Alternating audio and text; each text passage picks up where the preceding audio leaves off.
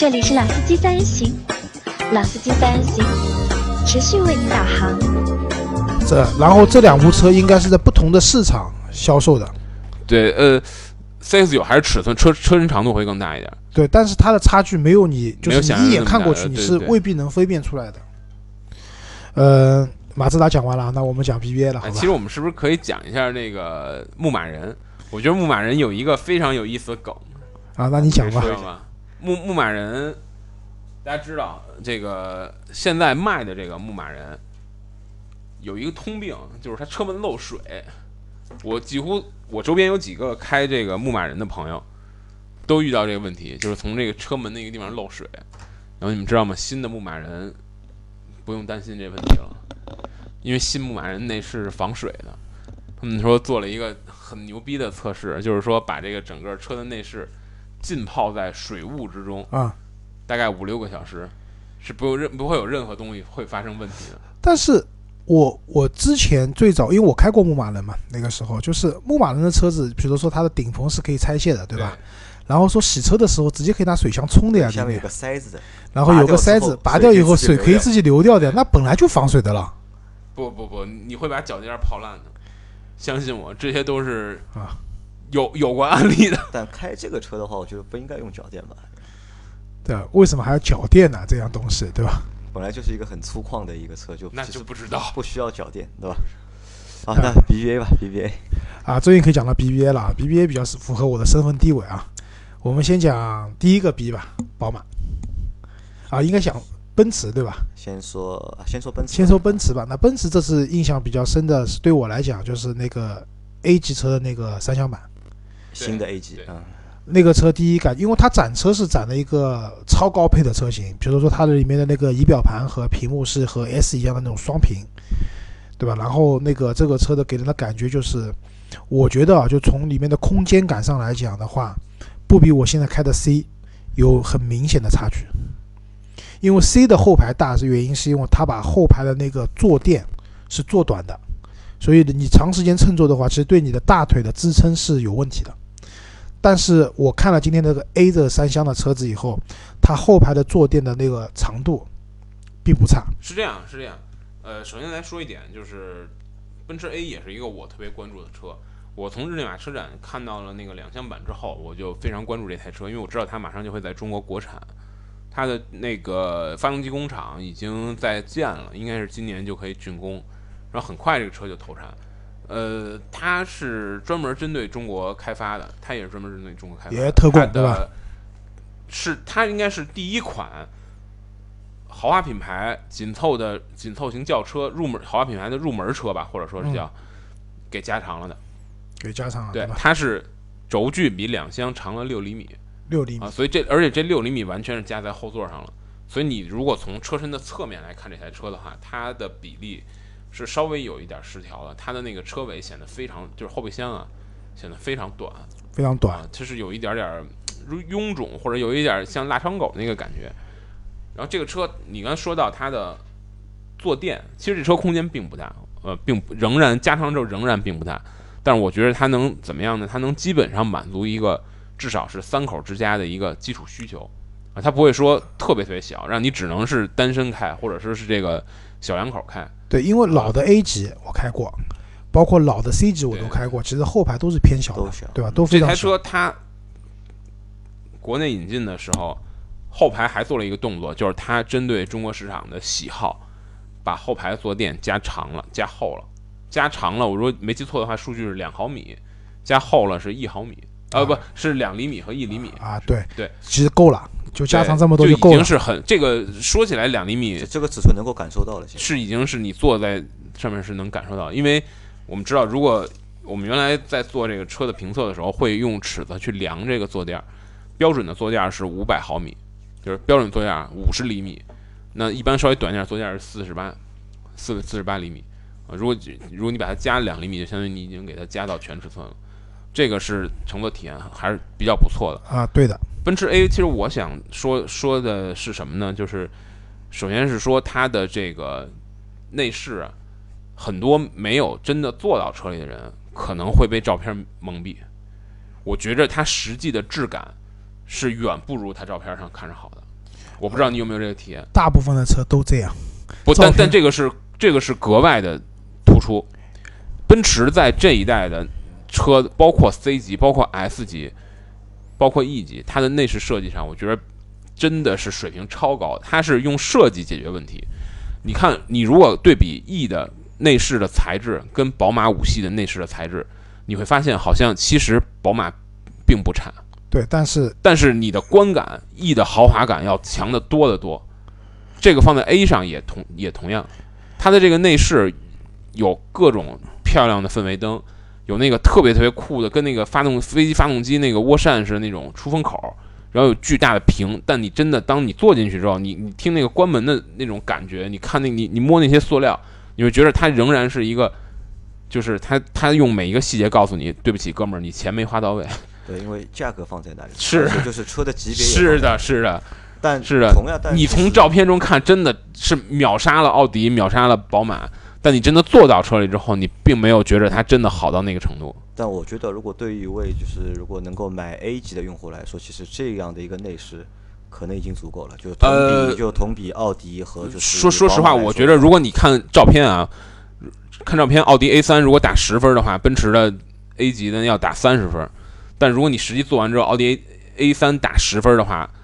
奔驰我觉得我最多给打十十二分，啊，足够了，因为是这样，就是说买这个级别车型的人，他没有没有那么关注。就像我买 C 对吧？当时我坐进 C 里面，就是因为 C 是奔驰用了那个新的一代的，就是那种鼠标触控的这种内饰的这种结构的第一部车子。然后包括虽然它不是液晶仪表盘，但是它的仪表盘中间有个硕大的一个液晶屏，当时给我的观感就觉得啊，这辆车真的好漂亮，对吧？实际用的过程中会有这样那样的问题，什么空调制冷不足啊，各种各样的问题都有。但是对于这个市场来讲，你看 C 这种车子，它的降价几乎没有的情况下，就降你一万块钱，经销商强给你一万五的装潢，这种情况下，这个车的销量和打八折的奥迪 A 4是一样的，甚至比它还多一点。这就证明，就是在这个价格级别啊，我觉得你的设计足够亮眼，哪怕材质上没有那么好，使用体验上没有那么好实际，上，它使用使用的那个交互系统，它就是奔驰的全新的交互系统，第一次搭载量产车，呃呃，两厢 A 是第一次，啊，那三厢 A 就是同样的了，它叫嗯 MBUX。我们在那个车展的展台上能看到一个呃体验机，一个一个座椅上面有一个体验机啊，你会看到它确实有很多新的功能，它的那个交互方式更接近于你玩电脑。而且我看到一个特别有意思的是什么呢？它会有一个 AR 地图的功能。啊，你看到那个，就是说它会用车外的摄像头去获取一个实时的导航的，就是你车外实时的一个这个画面的图像，然后把用 AR 的技术，用那种虚拟现实的技术，把你该怎么走的那个箭头标在你你的那个图像上。啊这个还挺有意思的。现实增强，现实增强，呃，不是现实增强，它就应该是叫就是就是虚拟现实。现实增强应该是要你肉眼能看到的，但它只是在屏幕上，它不是说打到你的风挡上，它是打到你的中控屏上。对，所以呢，其实对于这些车有这些东西足够亮眼的东西，就很容易吸引它的客户了。因为这个车入门版的价格应该就是二十多万。呃，我想我我看完这个之后，我反正特别期待新的 A 3我觉得 A 3的内饰有可能会再再一次把它颠覆掉。啊、有可能吧，因为奥迪其实在这方面也是蛮强的。那这里要提醒一下，就是新的 A 级的话，它有两个动力版本选择，一点四和二点零。对，1.4T 配的是扭力梁的悬挂，对对，所以那些大神们啊，就可能你要选择二点零 T 的版本，独立悬挂。但是二点零 T 的版本这个车的价格就不便宜了，估计可以买买辆 C 了，可以可以买辆低配的 C 了。我觉得应该是会有价格交叉的，就是 2.0T 的 A 级的话，如果你那些什么超炫的这种双屏什么都选上的话，可能可以买辆 低配版 C 肯定没问题了。它那个屏是有是有是有三种配置，就是它那个有两款屏，一款是十点二十点二五的屏，一款应该是七点二五的屏，就是它有三种配置。最最顶配是两个十点二五，对，就我都说，如果你选是两个十点二五的车的话，二点零 T 的话，这个车的价格肯定三十好多万，所以是蛮贵的啊。那奔驰的话，我我比较印象深刻的就这一款车。任正好像说还有一款车想说对吧？奔驰对吧对，奔驰有一款车叫迈巴赫 SUV 概念车，啊？GLS 迈巴赫呃，它不，它不叫 GLS，它就叫迈巴赫 SUV Concept。这款车是号称完全按照中国消费者，中国不不能说中国消费者，完全按照中国土豪的喜好和审美消费者对吧？定制是这个设计的。那么它集合了哪些东西呢？我跟你说说啊，超大，二十四英寸的轮毂，啊，三厢，啊，是一个非常典型的三厢车的造型，SUV，是一个，不 SUV 有三厢，对对对我这个理解不了。所以大家一定要看看这个车。然后车内有有这个有花儿，啊，有茶艺，有木头，有金色。然后车身的整个车漆是用这个非常能代表中国的一种妖红啊！我觉得如果让我用三个字儿描述这台车的话，那就只有辣眼睛这三个字儿。所以大家一定要看看图片，我真的是过目不忘，明天我和杨老师一定带到奔驰展台去复习一下这辆车。绝对的辣眼睛。啊好，BBA 第二个 B 宝马，宝马的话，这一次我们首先看到是新的叉三，对，还有新的叉四，对，包括发布了一款 i 叉三的 concept 概念车，概念车。宝马也把它那个叫 iVersion Dynamic 那个概念车拿来展了。其实宝马今年的展台，我觉得诚意还是挺足的。宝马还好像还有还有这个 M 二的 CS 版，啊对呃，宝马也把它的叉七的概念车运来展。啊对宝马也拿来了一个非常炫的七系的一个红色的定制版，M 七六零哎，然 M 后七六零的红色啊，对，我觉得看点还挺多的，我觉得看点还挺多的。叉三反而是一个有点腻了的车，但对是不是普通消费者来说的话，可能还是对叉三的关注度会叉三高一点。对叉三肯定是一个即将要在它的细分市场上扮演非常重要角色的车型。我觉得这个上一代叉三是没国产，对吧？就没国产。然后全靠叉一一个人硬扛嘛。对现在的这个叉三终于国产了，但是呢没加长。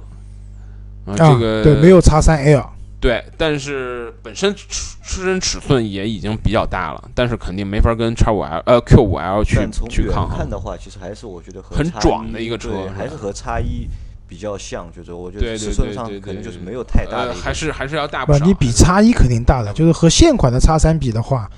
也大了不少，也大也也大大的，但是就是我觉得这种大，一个是体现在，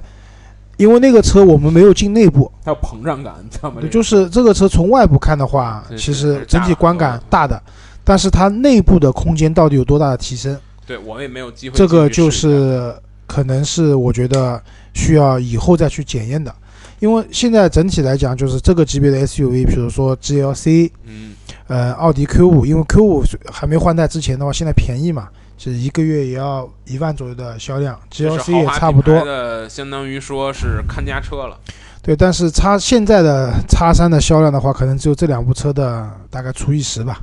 销量是除以十，是买的人是非常非常少的。那新的叉三来了以后，如果说我觉得因为宝马的号召力在那边，如果说这辆车的它的一个实际的乘坐空间如果有一个大的提升，那我觉得这个车才会有一个比较强的这种市场竞争力。对，不然的话，大家可能还是不会选它，因为 GLC 现在正当年，对吧？当打之年，这个车子上一段时间对很漂亮 GLC。很漂亮。然后 Q5L 下半年一定会上的，那叉三的市场就可能会被挤压的非常厉害。但是我觉得宝马总会有它特别的地方，就是会有它的死忠粉儿，会有它的铁粉儿。然后宝马的车在操控上，在这种动力系统的调教上，比起另外的那个奥迪和奔驰来讲，也是不能说好吧，就是它是很有特色的。有它的特点在。而且我们在这个日马车展上看的叉三，包括这个看叉四也能看出来，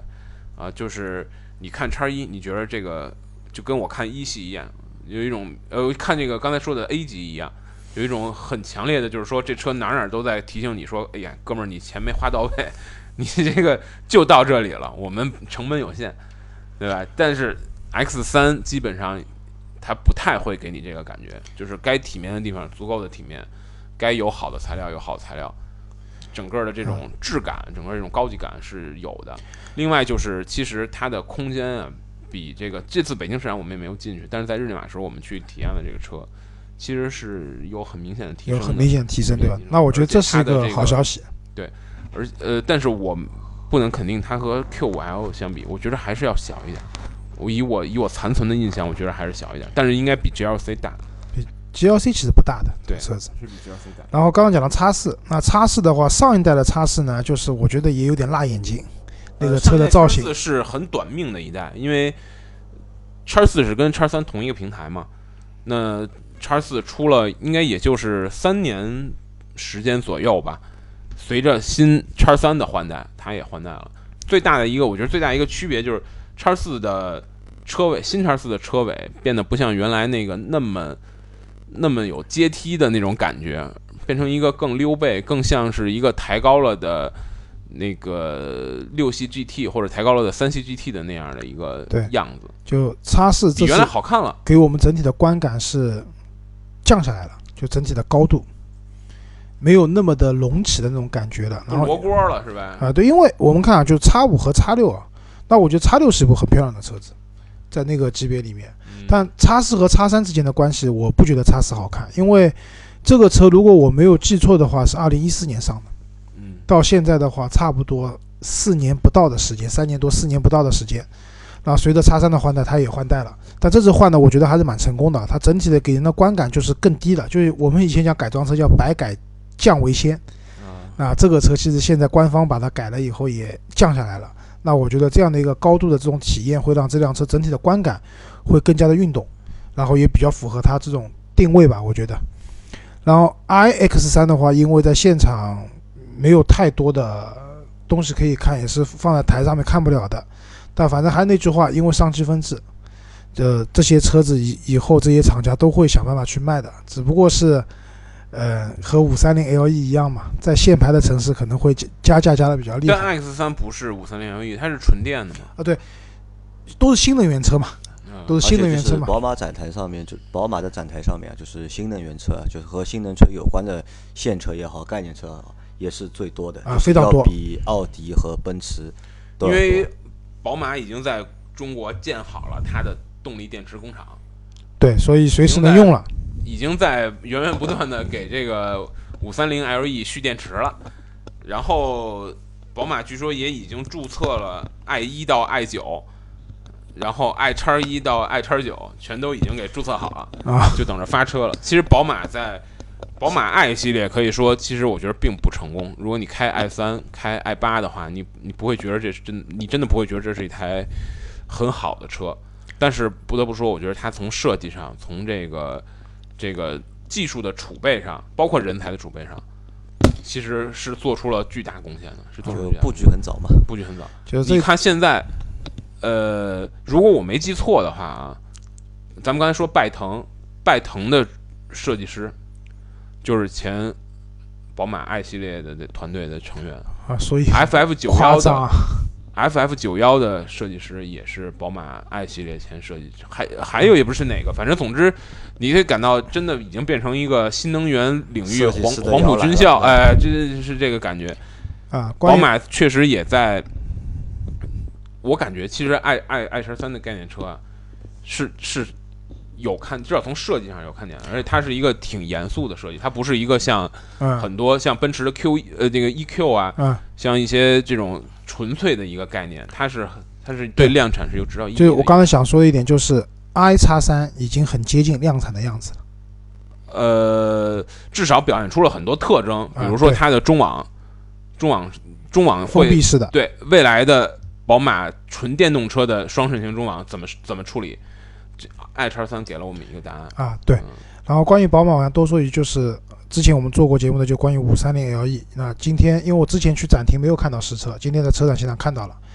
呃，不得不说，这还是一部如果不加价的话，这还是一部性价比非常高的车子。对啊，你插电式混合动力和汽油版卖一个钱，那不是谁不买谁傻？对，因为整个五系只有它用的是那个那个智能的那个那是个那是个选装件儿，啊，没有五三零 LE 是标配。不，那对于普通的五系是个选装件儿。对，我就讲标配嘛，啊标配它是唯一一辆标配这个钥匙的，然后包括它的液晶仪表盘，对吧？然后它可以花一点点的钱就可以选装那个手势控制，两千五百块钱就能选装那个手势控制，我觉得就是是个很蛋疼的装置。啊对，但是这也代表了未来的用车的一个方向嘛。它应该是一个技术，我觉得它也是一个技术储备。就是当这个东西，你你如果看今年 CES 宝马出的那些，就是呃交互的那些概念车，就是那个很像敞篷 i 八的那个概念车，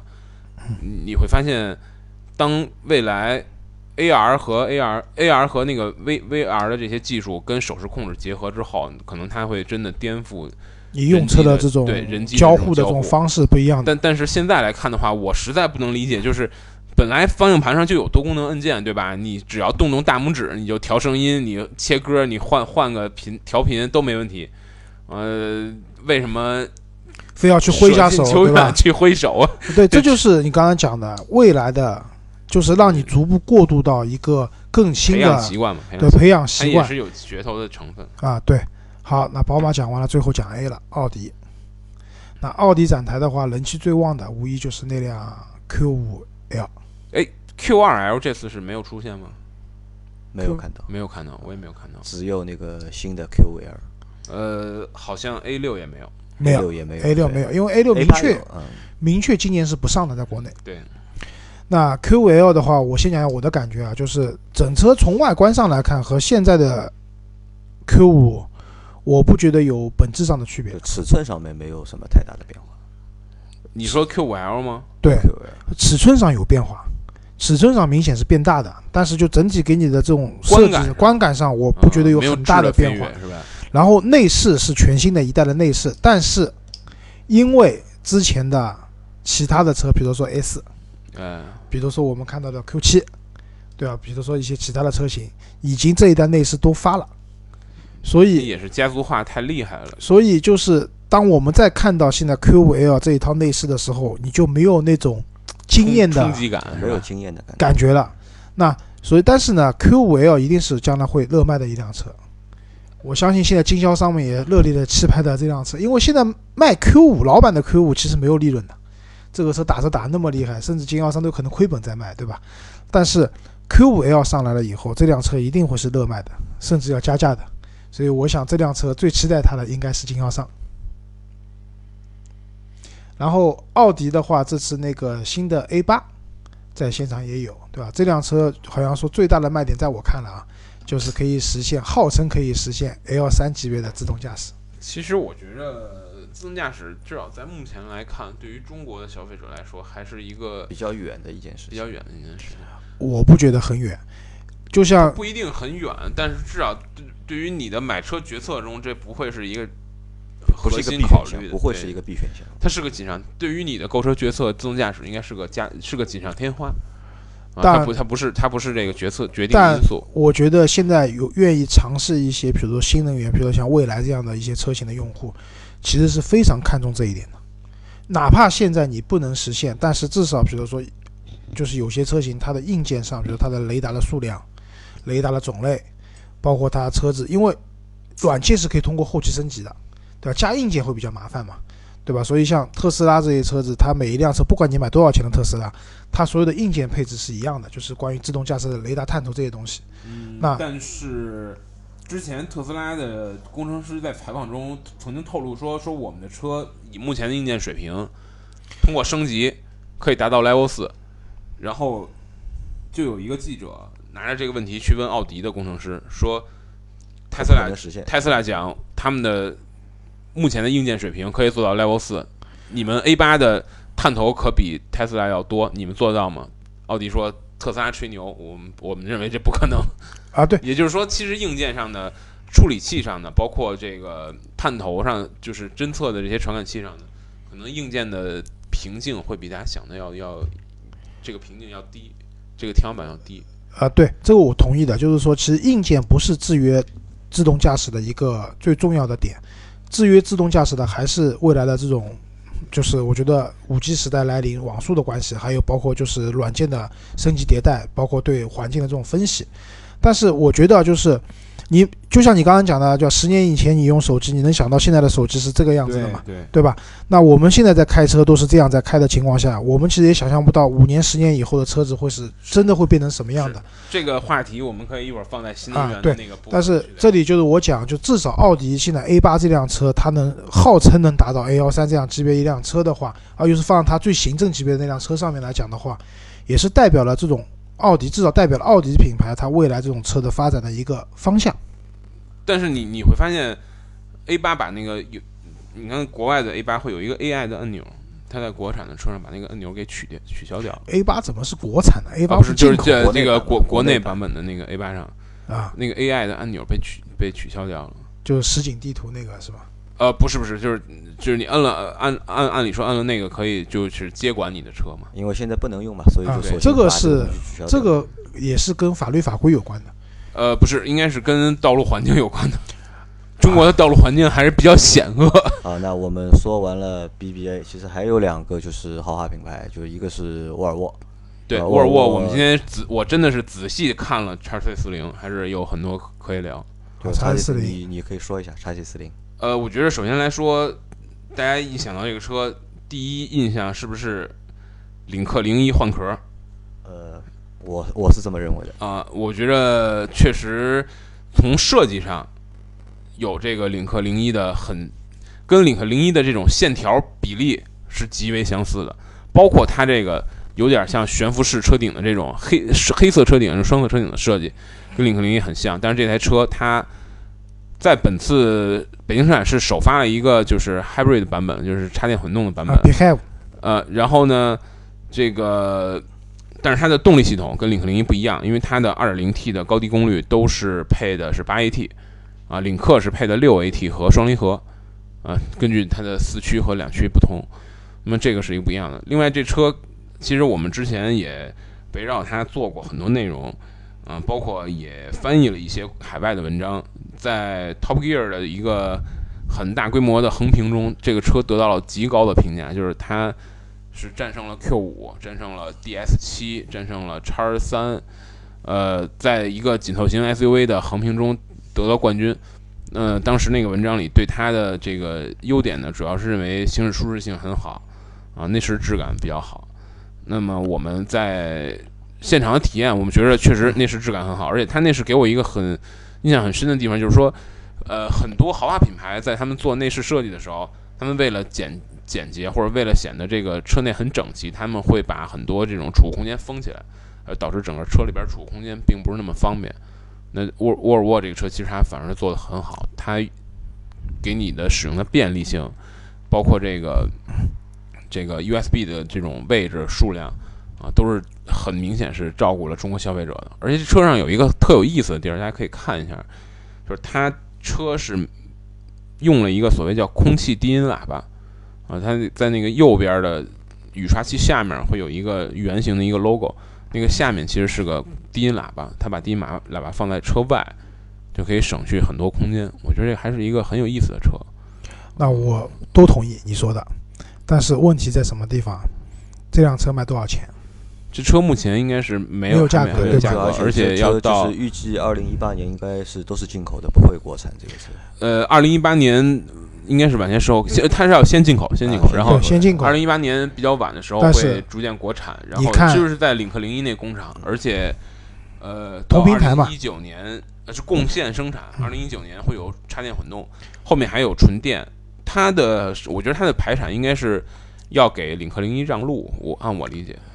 那我觉得是这样，从 x C 六零的定价这个尿性来看，x C 四零不会便宜的。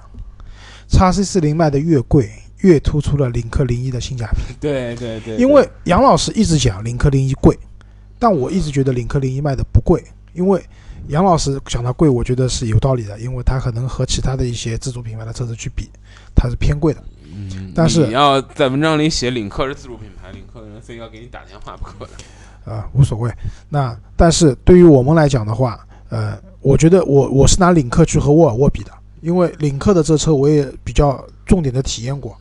我觉得它的内饰质感，包括设计风格，就像刚才任腾讲的很多优点，在领克零一上面都可以体现出来。对，那这个车，就是如果你买一个配载过得去的版本的话，十七万多，但领克零一好丑啊。呃，这话话说丑不丑因人而异，我觉得还可以过得去，对吧？那就算丑一点，便宜一半，你还要怎么样？应该便宜不了那么多，我觉得最后应该便宜不了那么多，而且你别忘了这个变速箱还不一样。叉 C 四零我预估啊，起售价二十八万起。二十八万，啊我觉得不止，我觉得都有可能不止。我我觉得应该到不了二十八万，叉 C 四零卖二十八万怎么可能呢？那个车还是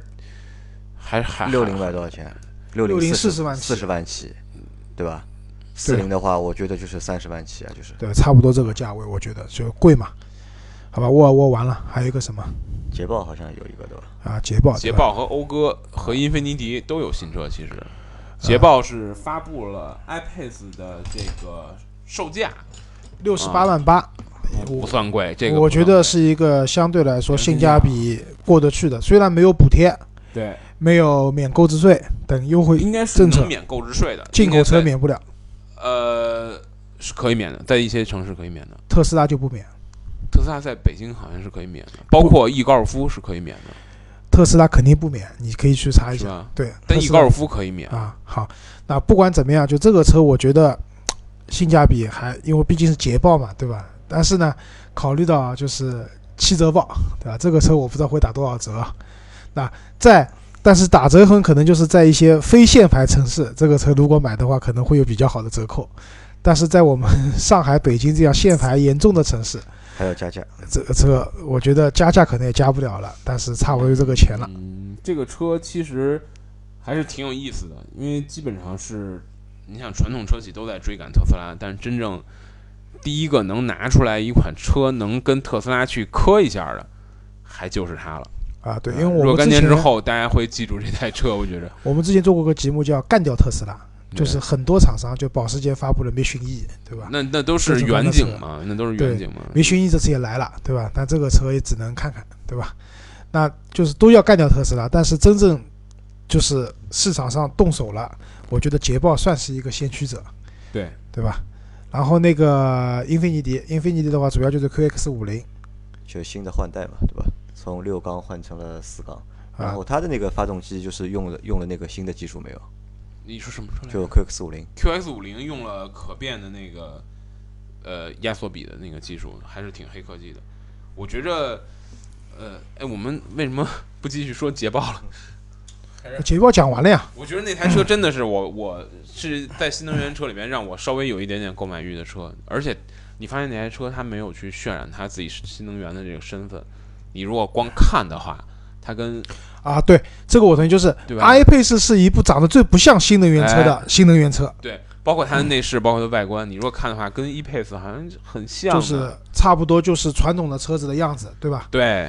对，因为它就是我觉得这个就是它也是一种策略吧。我这个车子、再就是、去控制它的成本也是。啊，对的，没有必要重新开模去做一个不一样的造型出来，对吧？讲完了，捷豹啊，就是 QX 五零，就 QX 五零就是刚才讲的，就是我觉得一个可变压缩比是一个最大的卖点，但是我预测这个车还是卖不掉。啊，反正英菲尼迪在中国的话，就是前景只能说堪忧吧，我觉得。啊，对的，因为你看 Q 五零 L 一个月前段时间好像个位数的销量都出来了，我不知道什么情况啊，这个车子。呃任成有还有补充的吧？呃，讴歌的一个车叫 RDX，我觉得这个车我们没看到这个车。我们去的时候，它发布会还没开，啊，它是下午开的发布会，基本上基本上是一个讴歌的讴歌的冠道吧，你可以大概大概可以这么理解。讴歌的冠道，讴歌的？冠道，对啊，呃，当然当然会有很多不同啊，呃就跟对配置上面会会对呃，而呃底盘上也会有很多不同，底盘上也会有很多不同。这个车我觉着是目前啊讴歌比较好卖的车。其实我们之前做过这个 CDX 的评测，嗯，啊，我我当时给 CDX 的一个这个起了一个外号，我说这个车是什么呢？这个车是键盘车神过滤器，就是这个车啊，你只要给键盘车人看，他肯定说这车垃圾。嗯，什么原因？就是很明显的从外观上长得就像缤智。你看它那个尾灯，你看它那个整个车身的比例，虽然它轴距加长了，但它外观上包括后排座椅的一些设计，很显然的是个缤智的底子啊，而且是后座后后后后桥是扭力梁啊，啊，所谓的板儿车，但那台车开起来真的非常好，啊，这个我在销售上目前也是应该说讴歌的一个主销车型，但是前不久讴歌发的那个 TX，嗯，我是念不出来那个 TXR L T 哎呀呃对 TSL，反而我觉得是一个比较无趣的车型啊，就跟咱们说那丰田一样，长了一张张牙舞爪的脸，开起来是一块豆腐，啊，一些本田或者说一些讴歌最擅长的技术没有拿来。那我想，这个 RDX 发布之后，有可能是讴歌真正能跑量并且跑出利润的一个车。其实 CDX 我不我我不觉得它是一个很有利润的车。其实这个评价和老倪比较像，因为老倪是老司机嘛，就老倪对讴歌的车子也是赞誉有加，对吧？其实讴歌就包括 CDX 也是，但啊，包括这个 RDX 也是。当你看它内饰，你会觉得这车仍然有些老气，包括它的这个整个的布局，包括它的这种，当然它的用料很好，它工艺也很好，但是它的设计实在是太土了。那你感觉有点像一个豪华品牌中的斯巴鲁，就是车当然没问题，开着也很好啊，品控也很好，这个质量口碑也很好，发动机也很好，就是燃不起你的这个购买看着不怎么好，对吧？对，就是燃不起你的购买欲。那我们这集啊，已经做了一个多小时了，也是我们大概有史以来就是单集时长最长的一集了。那就是最后一点时间啊，就是给大大给两位选一下，就是今天我们看了前面我说的那些就是合资品牌的车嘛，就是如果让你去选一辆的话，你们会选哪一辆？就是你们最中意的，就花愿意花钱买的，有有有价格的根据自己一，个实际的一个就是预算的一个能力。根据自己实际的预算能力啊。呃，我想想，那要不然老周先说吧，我得老琢磨老周有钱，老周昨天晚上到了两百万，对吧？应该选择余地空间会很啊，大。今天看车展一下，觉得自己特别有钱，对吧？啊我的话，我觉得就刚才讲那么多车子里面，就是这些新的花的，还没有什么我想选的车，就没有你想选的车？新车里边没有你没有没有你特别对动心的，没有我特别动心的。只要要讲的话，我觉得吉普的那个大指挥官，大指挥官，我可能会去关注一下。你会考虑一下，对吧？那如果是我的话，呃，首先我觉着还真买不起 这个。如果非要我说，我觉得新 CC 还可以，新新 CC 还 CC 可以。啊，呃，然后呃，其实更让我有购买欲的车在自主品牌和和这个新新就是新兴车企这块儿，对。啊那人成和我的情况差不多，就我的选择可能也只能预算预算比较少，只能到下一集里面才能去能去实现。对对，好吧，那这一集我们就先到这里了啊。好两两位已经说的已经有点累了，对吧？现在已经将近十二点了，已经。好吧，那反正我们这一集先到这里，然后我们还会有下一集，下一集是自主品牌加新能源，嗯，好，好吧？那我们是不是要把节目再切一切？一个小时太长了。呃，这个反正喜马拉雅就不切了嘛，别的平台我会把这期节目切成两部分嘛，会，好吧？好，那先这样，大家拜拜，好拜拜下一集。